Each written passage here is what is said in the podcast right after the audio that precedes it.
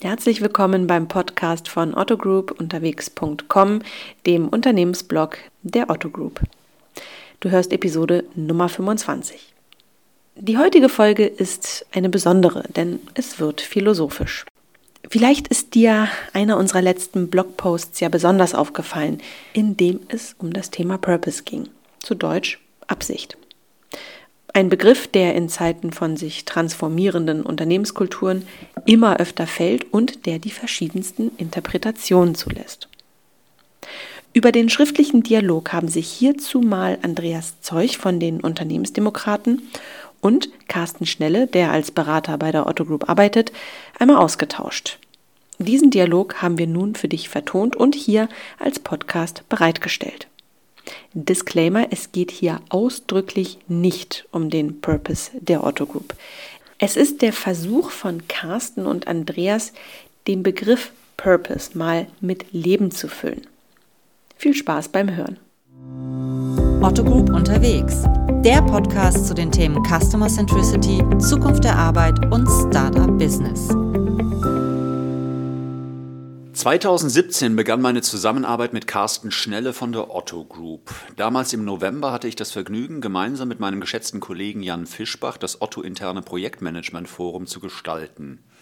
Daraus ergab sich dann später unter anderem Carstens Teilnahme an der NKNA 18, unserer ersten Priomi-Unkonferenz, bei der er, also Carsten, eine spannende Session durchführte. So, und Heute, dieser Podcast ist ein weiterer gemeinsamer Schritt durch die wundersamen neuen Arbeitswelten. Im Fokus heute der bald inflationär verwendete Begriff Purpose. Was ist eigentlich Purpose? Hm, Carsten, vielen Dank erstmal für deine spontane Bereitschaft, mit mir über Purpose zu diskutieren und zu versuchen, die Chancen und Risiken gemeinsam herauszuarbeiten. Zu Beginn wäre es schön, wenn du dich erstmal kurz beruflich vorstellst. Wer bist du, woher kommst du und wohin gehst du? Moin Andreas, das mache ich sehr gerne. Um nicht mit meiner ganzen Vita zu langweilen, fokussiere ich erstmal auf meine Zeit hier bei der Otto Group. Ich bin hier 2015 äh, als Projektmanager gestartet und habe gemeinsam mit Kollegen die IT-Dezentralisierung für den äh, Konzernvorstand begleitet. Nach Abschluss des Programms 2017 äh, bin ich dann in das Otto Group Consulting gewechselt. Das ist die interne Unternehmensberatung der Otto Group. Und seither begleite ich verschiedene Transformationsprojekte für die Otto Einzelgesellschaft Beispiele sind hier zum Beispiel die Unterstützung von Bereichen auf ihren Weg von klassischen hierarchischen Aufbauorganisationen hin zu agilen Organisationsformen oder wie aktuell im Geschäftsmodellwechsel vom Händler zur Plattform. Ah, okay. Vielen Dank.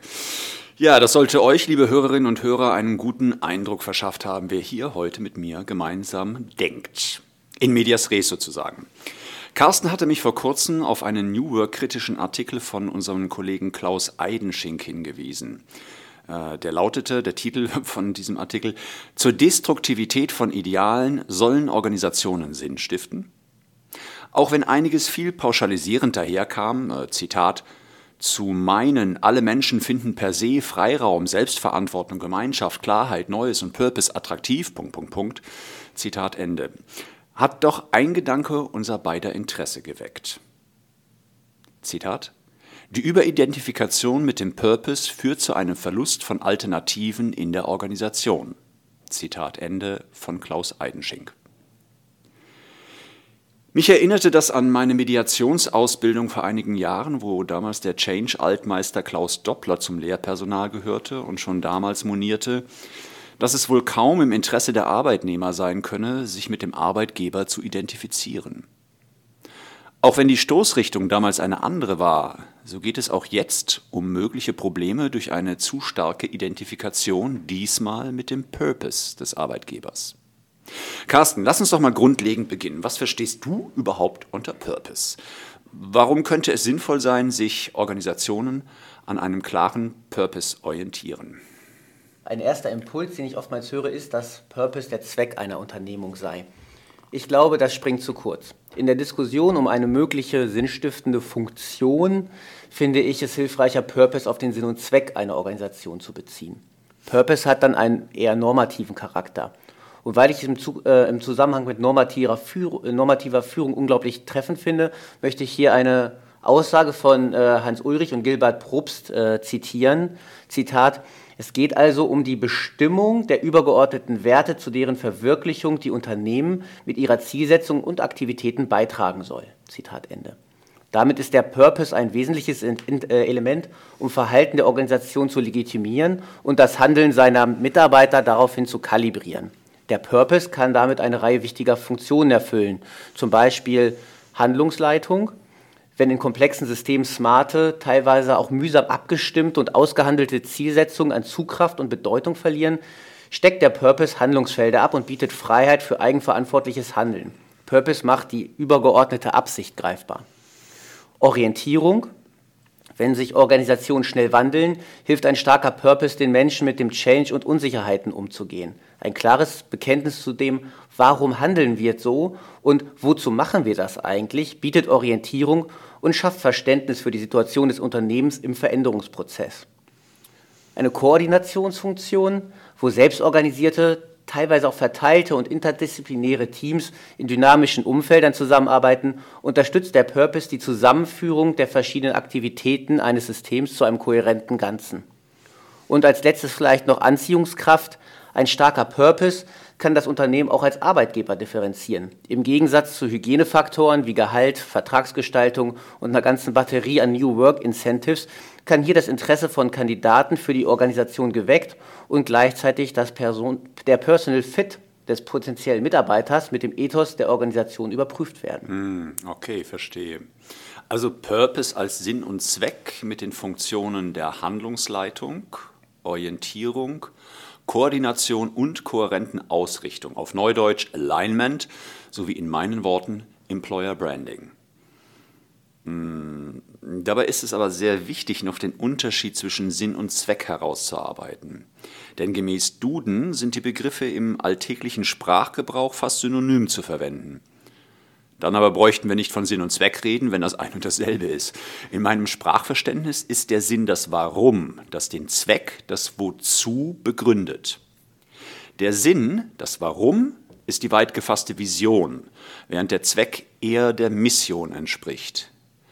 Die Vision ist per Definition unerreichbar, ansonsten wäre sie nur ein messbares Ziel. Die Mission hingegen schon. Nur wenn es diesen Unterschied gibt, macht der Gebrauch beider Begriffe überhaupt Sinn. Dann allerdings wäre Purpose die Klammer um die Mission und Vision und würde beides zusammenfassen. Ha, hatte ich bislang nicht so durchdacht. Schon mal vielen Dank. Ähm, ja, darüber hinaus halte ich es für zentral, dass der Purpose in dieser beschriebenen Bedeutung niemandem seinen Sinn geben kann. Wenn ein Teil des Purpose der Sinn, das Warum einer Organisation ist, seine Vision, dann kann das für die Mitarbeiterinnen immer nur ein Angebot zur Sinnkopplung sein. Ich finde eine Vision dieses Warum aufregend, sympathisch, inspirierend. Es berührt meine eigenen zentralen Werte oder eben nicht. Mich persönlich zum Beispiel interessiert das Warum der meisten Unternehmen ehrlich gesagt herzlich wenig, sofern überhaupt etwas derartiges formuliert wurde. Und wenn mal etwas für mich wohlklingend daherkommt, habe ich gestandenermaßen nicht selten Zweifel, ob das nur ein New Work Feigenblatt ist, eine Art Purpose Greenwashing, so oder so. Sinn als ein Element von Purpose kann nicht verordnet werden. Er kann nur Resonanz erzeugen. Wie siehst du das? Die Spezifizierung in das Warum und Wozu kann ich voll teilen. Mit dem Aspekt der Sinnkopplung hast du eine sehr spannende Facette in der Purpose-Diskussion hinzugefügt. Mm. Ich glaube, dass der Sinn etwas zutiefst Individuelles und auch Subjektives ist. Damit ich einer Sache, einer Unternehmung, einem Vorhaben einen Sinn zuschreiben kann, muss ich den Sinn zunächst erst einmal begreifen. Ich muss selbst etwas mit meinem Sinn wahrgenommen haben und mit meinem Wertegerüst bewertet haben. Schön. Kann ich meine Wahrnehmung also einordnen, verstehen und befinde ich sie auch noch als gut, kann ich ihr auch einen Sinn zuschreiben. Genau. Daraus entsteht ein normativer Aspekt auf einer ganz individuellen Ebene. Also ja, er erzeugt damit Resonanz und zwar ganz abseits von einem Purpose als Selling Point in einer Image-Kampagne. Offensichtlich erfüllt Purpose eine Reihe elementarer Funktionen, sowohl aus Sicht der Organisation als Gesamtsystem, aber auch als auf ganz individueller Ebene. In der Praxis kann ich häufig beobachten, dass Unternehmen geradezu dazu ringen, einen Purpose auszuprägen. Ist eine Überidentifikation, lassen wir mal krasse ideologisch geprägte Beispiele wie totalitäre Regime, Sekte etc. Äh, außen vor, aus deinen Beobachtungen heraus ein eher theoretisches Konstrukt? Hm. Eine spannende und wichtige Frage, so unter der Überschrift Purpose und Identifikation, würde ich mal sagen. Äh, vor allem als kritisches Gegengewicht zu dem ganzen New Work Bullshit Bingo Buzzword Talk. Mal spontan rausgehauen, ja natürlich können sich Mitarbeiterinnen über ein gesundes Maß hinaus zu sehr mit einem Arbeitgeber identifizieren. Mir ist dabei klar, dass die Grenzen zwischen gesunden und ungesunden Maß mit Sicherheit nicht eindeutig und für alle Zeiten klar zu definieren ist. Ja, ne? ich versuche es ja. mal mit einem plakativen Beispiel. Ich kann nur plakativ, deswegen, äh, ich versuche es mal so einfach zu halten. Wenn ein Google-KI-Freak zum Beispiel seinen Job bei Google liebt und darin voll und ganz aufgeht, ist das zunächst mal total geil für ihn. So. Soweit so gut. Vor einer Überidentifikation würde ich sprechen, wenn er weder in der Lage noch bereit wäre, sich kritisch mit verschiedenen Aspekten seines Arbeitgebers auseinanderzusetzen. Zum Beispiel würde ich von hochintelligenten Wissensarbeiterinnen und Arbeitern, die in einem global tonangebenden Unternehmen mit einem Quasi-Monopol arbeiten, erwarten, dass sie zum Beispiel Stellung beziehen zu einer tiefgreifenden fundamentalen Kritik von Shoshana Zuboff. Und wenn sie vom sogenannten Überwachungskapitalismus, über den eben Shoshana Zuboff geschrieben hatte, nichts mitbekommen haben, weil sie immer nur am Coden sind, dann sollten Sie sich mal Gedanken machen, wohin ein Monopol wie Google Search für die Allgemeinheit führt. Oder wie steht es um die schon in der Öffentlichkeit diskutierten sexuellen Übergriffe und all die systematischen Ausnutzungen von Steuerschlupflöchern bei seinem tollen Arbeitgeber? Kurzum, auf den Punkt gebracht sozusagen. Wenn sapere aude, also sich des eigenen Verstands kritisch zu bedienen, ausgeknipst ist und Mitarbeiterinnen und Mitarbeiter nur noch willige Erfüllungsgehilfen sind, die ihren Job und Arbeitgeber endgeil finden, dann scheint mir die Identifikation mit dem Arbeitgeber allerdings fraglich. Sehr nachvollziehbar. Ja, äh, ich denke mal, dass dieser Grad zwischen Überidentifikation und einer gelungenen Identifikation sehr schmal ist, vermutlich. Ja. Ja, ja. Ein anderes Problem jenseits von den gerade aufgeführten Aspekten besteht in der selbstbestimmten Selbstausbeutung. Und die wird von einigen Konzernen wie dem lustig bunt daherkommenden Google meines Erachtens systematisch angetriggert. Dazu muss ich mir nur einen Google Campus angucken und all die tollen Annehmlichkeiten dort. Von wegen Tischkicker und Rutsche ins Bällebad, das ist ja nur der absolut müde Anfang. Im Grunde genommen könnte man doch das Unternehmen gleich zum Zuhause machen, einen anderen Googleaner heiraten und neue Google-Mitarbeiterinnen in die Welt setzen. Ein geiler Plan, ne? Ja. sollst du mal verkaufen, oder? Also ich würde mal sagen, bei mir hört da der Spaß der Identifikation auf. Was sind denn deine Erfahrungen und Beobachtungen dazu? Den schmalen Grad, den sehe ich ganz genauso. Eine starke Identifikation lässt sich in vielen Unternehmen beobachten. Nehmen wir mal beispielsweise das Unternehmen, in dem ich arbeite, Otto. Ein mhm. Familienunternehmen mit einer sehr beeindruckenden Geschichte und echt starken Werten. Da ist die emotionale Bindung, die Identifikation natürlich stark und viele langjährige Mitarbeiterinnen sprechen mit Stolz davon, Ottonen zu sein. Auch in anderen Sektoren lassen sich Indikatoren für eine starke Bindung zur Organisation finden. Nehmen wir beispielsweise die Bindung von Fans an ihren Fußballclubs. Oh ja.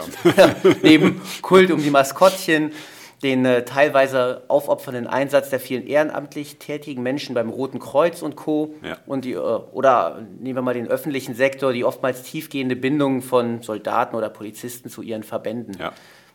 Neben der sichtbaren Ebene der Mitgliedschaft wie Trikots, Uniformen, Symbole wird zum Beispiel auch die soziale Bindung zur Organisation oftmals durch Rituale erlebbar und auch verstärkt. Beispiele dieser Art lassen sich beliebig viele aufzählen. Gleichwohl möchte ich in diesem Kontext keineswegs von einer Überidentifikation mit der Organisation sprechen. An dieser Stelle sollten wir vielleicht noch einmal kurz innehalten und den Bogen zurück zum Startpunkt unserer Diskussion spannen. Sehr gut, ja. An der Diskussion kann man sehr gut nachvollziehen, dass sich im Kontext der Identifikation die Organisation und äh, die mit ihr verbundenen Menschen systemisch nicht einfach trennen lassen. Die Unternehmung handelt durch den einzelnen Menschen als quasi kleinste Einheit der Organisation.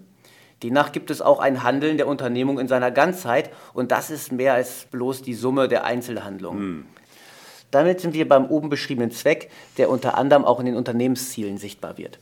Diese entsprechen nicht der Summe an persönlichen Zielen der Mitarbeiterin. Ein toller Beobachtungspunkt für die Wechselwirkung zwischen dem großen Ganzen und der Summe der einzelnen Elemente, denn die Unternehmensziele selber werden ja auch von Menschen gemacht. Spannend ist, in welchem Maße die Mitarbeiter nun in diesem Rahmen selbstbestimmt denken und handeln können oder sich ohne permanenten Abgleich mit den eigenen Wertegerüst dem Purpose der Organisation verschreiben. Danke, Conny Detloff, äh, für die Diskussion hierzu heute Morgen.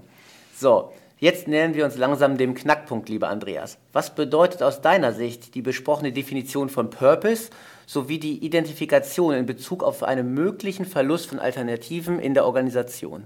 Hm.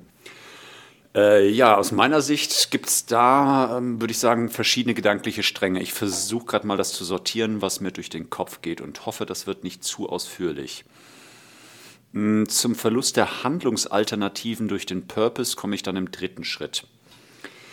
Du hattest jetzt eben erstens mit dem Identifikationsbeispielen im Zusammenhang mit Ritualen einen äußerst spannenden Punkt ins Spiel gebracht.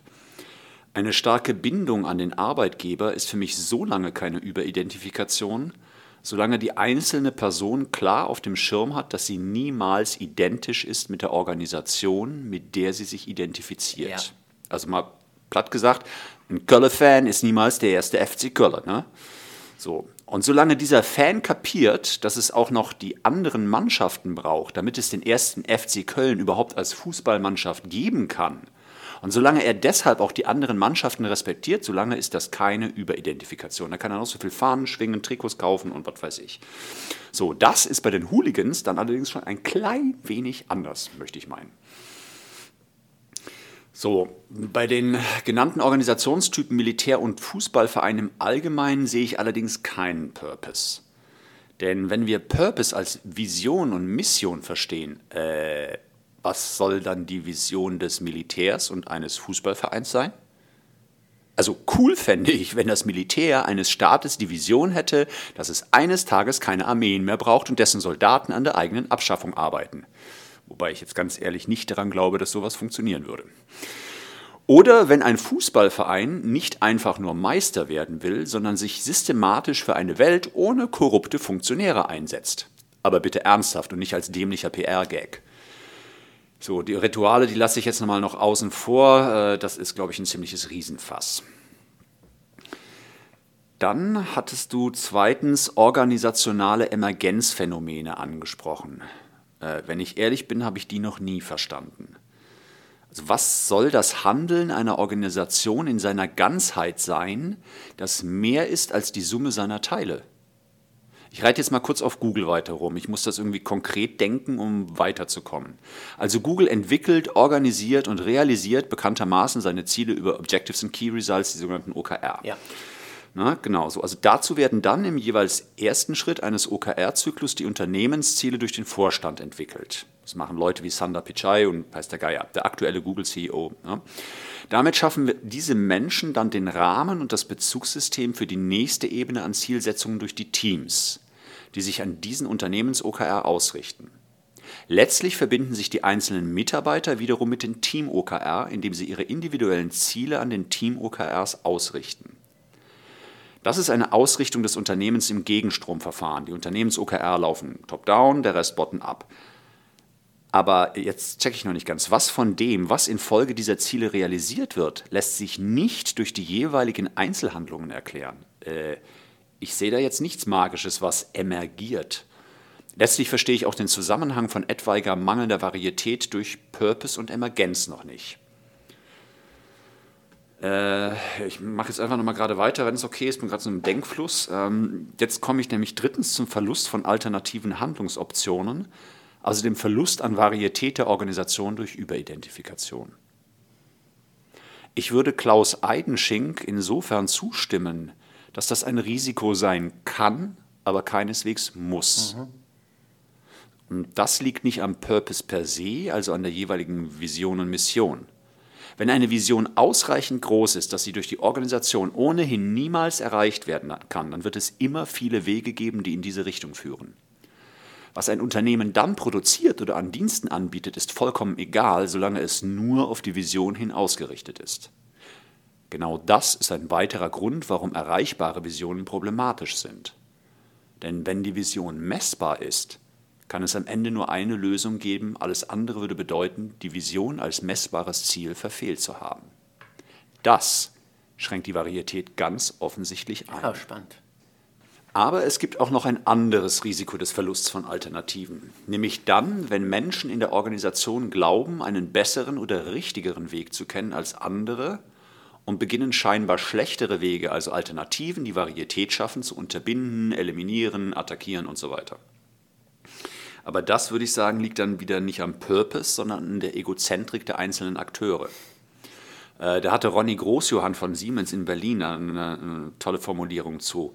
Zitat, solange das Ego größer ist als die Idee des Projektes, gibt es keine Selbstorganisation. Ja, Zitat Ende. Ja. Das liebe ich den Satz, der ist total cool.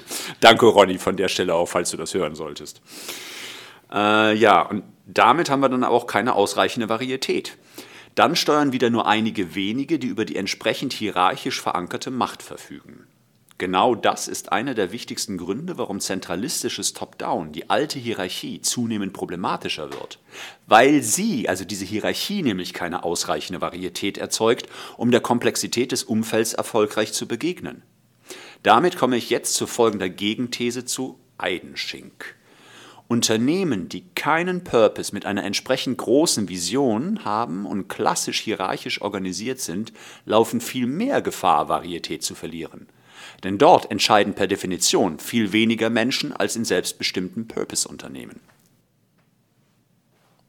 Spannend. Also ich versuche die Stränge in deiner Reihenfolge jetzt nochmal aufzunehmen. Mhm. Den ersten Absatz kann ich voll teilen. Die Perspektive auf Respekt und Hooligans ist besonders interessant. An dem Beispiel kann man gut erkennen, was passiert, wenn eine Organisation, in dem Fall ein Verein, stark überhöht wird. Auf Grundlage einer starken individuellen Interpretation von Sinn und Zweck wird das eigene Wertesystem als mit dem Verein identisch erlebt. Der Verein wird in der Konsequenz durch das eigene Handeln repräsentiert, gleichwohl die Interpretation des Purpose als auch die daraus entstehenden Handlungen werden durch die Organisation in der Regel nicht geteilt. Mhm. Richtig gefährlich wird es dann, wenn Menschen systematisch instrumentalisiert werden und für die eigenen Zwecke vor den Karren gespannt werden. Es entsteht eine Subkultur, die sich äh, an die Organisation bindet, im Sinn und Zweck und auch den Werten, diese aber nicht mehr entspricht. Ja. Das kann dann dazu führen, dass genau dieser Personenkreis von der Organisation ausgeschlossen wird. Also es sind nicht mehr unsere hm, Fans. Okay. Purpose in Nichtwirtschaftsunternehmen. Ja, also deine Argumentation, die kann ich voll nachvollziehen. Ich wollte auch eher auf den Punkt der Identifikation heraus, nicht direkt auf den Purpose. Okay, verstehe. Vermutlich äh, muss man das je nach Sektor differenzierter beurteilen. In NGOs ist ein Purpose leicht zu finden. Bezogen auf das Beispiel Militär lässt sich sicherlich ein starker Zweck identifizieren, der sinnstiftend sein kann. Beim Warum wird es tatsächlich eher schwierig. und im Sport, naja, da kann man sicherlich äh, über den Sinn und Zweck vor dem Hintergrund der Kommerzialisierung sicherlich vortrefflich streiten. Ja, meine ich auch. So, also auf jeden Fall spannend, denn den Punkt kann man gut nutzen, um an anderer Stelle nochmal über die Grundbedingungen für Purpose äh, detaillierter zu sprechen und die auch mal rauszuarbeiten. Ja, das merken wir uns jetzt einfach mal. Ja, tja, und dann kommen wir zum Emergenzphänomen. Also meiner Meinung nach kann man bei der Beobachtung von Menschen, die miteinander interagieren, schon sehr gut beobachten, wie neue Ideen und Lösungsräume entstehen, mhm. zu denen die Akteure alleine nicht gekommen wären. Versuche ich das aber irgendwie auf die Gesamtorganisation hochzubrechen, habe ich für mich bis heute keinen befriedigenden Erklärungsansatz gefunden. Ähm, den Punkt zu vertiefen würde den Rahmen an dieser Stelle sicherlich sprengen, aber ich würde gerne zu einem späteren Zeitpunkt nochmal weiterdenken wollen an dieser ja, klar, Stelle. Gerne. So, und damit kommen wir jetzt zum Kern der Diskussion und auch zu deiner Gegenthese. Hier sprichst du einen sehr wichtigen Punkt an, den ich gern verstärken möchte. Ist die Vision groß genug, erhälten Menschen Freiräume, um sich mit ihren individuellen Fähigkeiten und auch Erfahrungen einzubringen. Sie sind eingeladen, Gestaltungsspielräume zu nutzen und kreative und neuartige Lösungen für den Kunden zu entwickeln. Die Varietät steigt. Gleichzeitig ist die Purpose-Orientierung an eine Reihe von Voraussetzungen gekoppelt der Handlungsspielraum der Mitarbeiterinnen, also auch deren Entscheidungsbefugnisse, müssen explizit gewollt sein. Es bedarf eines hohen Maßes an Vertrauen, mhm. dass die Mitarbeiterinnen sehr wohl in der Lage sind, in die beschriebene Vision hineinzuarbeiten und auch die Einsicht, dass diese, also diese Mitarbeiterinnen, mhm. meist deutlich kundennäher arbeiten als das sogenannte Management, genau. oftmals zu besseren Lösungen kommen werden. An dieser Stelle kommt dann oftmals der von dir genannte Aspekt Macht ins Spiel. In der Transformation von Organisationen sorgt die Angst vor Macht- und Kontrollverlust dafür, dass reflexartig gegen entstehende Dynamiken gearbeitet werden und damit die, die Varietät auch eingeschränkt wird. Mhm. Nicht der Purpose an sich, sondern die bewahrenden Kräfte sind der Punkt. Man könnte von einer Art systemischen Konservatismus sprechen. Das ist, schön, ist das äh, egozentrisch oder egoistisch? Vermutlich schon. Ähm, gleichzeitig ist es aber auch so, dass die äh, leider oftmals gebashten Manager zumeist genau wegen ihrer Steuerungsfähigkeit ausgewählt werden und auch eingestellt werden, mhm. durch Zielsysteme auf kurz- und mittelfristige Ergebnisse konditioniert werden und mittels Incentives positives Feedback auf das beschriebene Verhalten bekommen. Allerdings. Es wird erwartet, dass äh, sie die Organisation in Richtung der Vision steuern. Mhm das kann man in äh, vermutlich den meisten hierarchisch organisierten Strukturen oder Systemen gut beobachten. Selbst wenn es äh, die vielbeschworenen crossfunktionalen Teams mit tollen Delegation-Leveln, gepimpt mit Obstkorb und Gratis-Kaffee dann endlich gibt, so bestehen zumeist trotzdem weiterhin die klassischen Entscheidungsgremien wie Steuerkreise, yeah, Gremien und Co., genau. die mit den Top-Vertretern aus der Hierarchie gespickt sind. Die Mitglieder dieser Gremien sind ausgestattet mit Macht, haben den Auftrag zu steuern mhm. und auch den Anspruch und vielleicht auch die Erwartungshaltung, mit der sie konfrontiert sind, zu entscheiden. Sowie leider auch zumeist mit einer geringeren Varietät als ihre Mitarbeiter. Außerdem, bezogen auf die Auswirkungen des organisatorischen Wandels, sind diese Führungskräfte mit einem zumindest gefühlten, sehr hohen Verlustpotenzial konfrontiert. Das ist ein ganz wesentlicher Faktor äh, für das Change Management oder in der Transformation, denn auch in den neuen Organisationsformen wird Führung benötigt. Oftmals sogar viel mehr, nur eben ganz andere. Und hier gilt es, Perspektiven aufzuzeigen. Okay. An der Stelle kommt mir nochmal ein ganz anderer Gedanke, den ich jetzt einfach mal äh, raushauen muss. Die Varietät entspricht ja der Fähigkeit der Organisation, auf möglichst viele Umweltzustände reagieren zu können. Genau in Bezug auf unsere Diskussion führt mich das zu der Frage, ob der Purpose selbst nicht auch Varietät erzeugen kann. Mhm. Dahinter steht die Frage, wie gut eine Organisation bzw. deren Mitarbeiter die Freiräume nutzen kann, die der Purpose eröffnen soll. Ich ziele im Speziellen darauf ab, wie gut sie in der Lage ist, möglichst viele verschiedenartige Handlungsoptionen und Lösungswege zu entwickeln und auch zuzulassen. Der Diskussionsverlauf führt mich zu der These, dass ein starker Purpose im Zusammenhang mit einer großen Vision geeignet ist, die Innenkomplexität der Organisation und damit deren Varietät zu erhöhen. Aber äh, Carsten, da hatten wir doch die Grafik in dem, im Blog äh, ja. äh, im zweiten Teil, ne? Genau, die fasst das eigentlich nochmal wunderbar zusammen. Aha. Ja, also jetzt bin ich fast ein bisschen erschlagen. Holla die Waldfee, würde ich mal sagen. Da ist jetzt eine kleine Tour de Force entstanden rund um die auslösende Frage von unserem lieben Kollegen Klaus Eidenschink, ob Purpose die Varietät einer Organisation zu sehr einschränken würde. Okay, dann äh, versuche ich jetzt nochmal kurz unser Zwischenergebnis zusammenzufassen. Purpose führt zu keiner Einschränkung der Varietät, wenn folgende Mindestbedingungen sichergestellt sind. Erstens. Der Purpose bestehend aus Vision und Mission, bietet einen Resonanzraum für die Mitarbeitenden, die sich an das Sinnangebot ankoppeln können und individuell immer wieder selbstbestimmt entscheiden müssen, ob sie den Purpose sinnvoll finden oder eben nicht.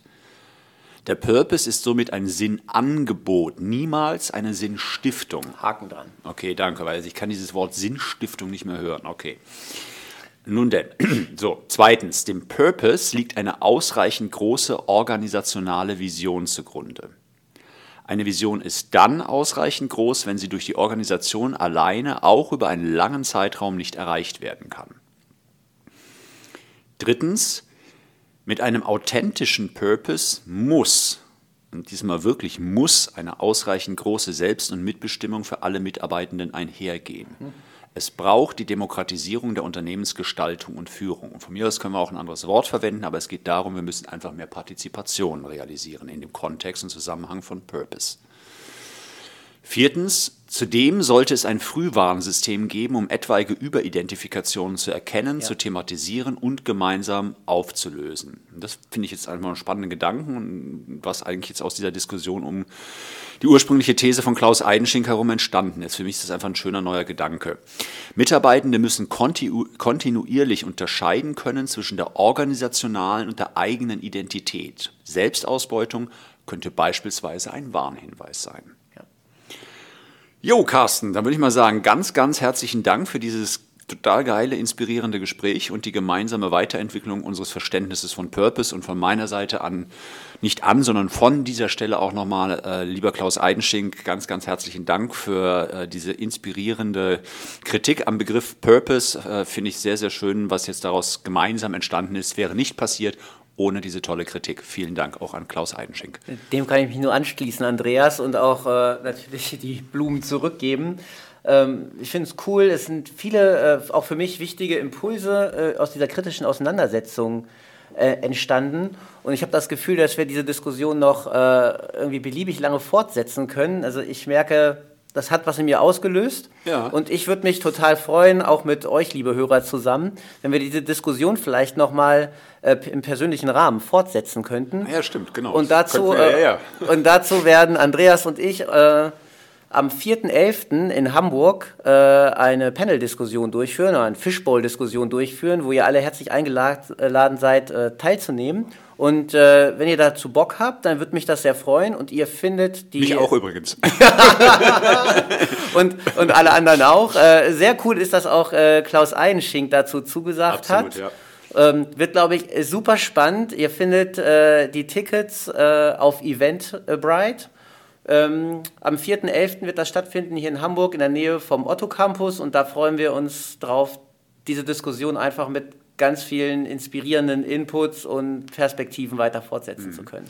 Und dann erlaube ich mir nochmal dazu, am Ende reinzugrätschen, äh, für alle, die es nicht aushalten, bis zum 4.11., weil das sind ja noch, ich glaube, fast zwei Wochen, ne? Das ist Wahnsinn. Oder? Ja? ja. Also total lange. Also wer das nicht aushält, der könnte auch schon äh, heute in einer Woche, das ist dann der 29.10., zu Soulworks kommen, äh, weil dort sind nämlich Carsten und ich auch, oder? Ja.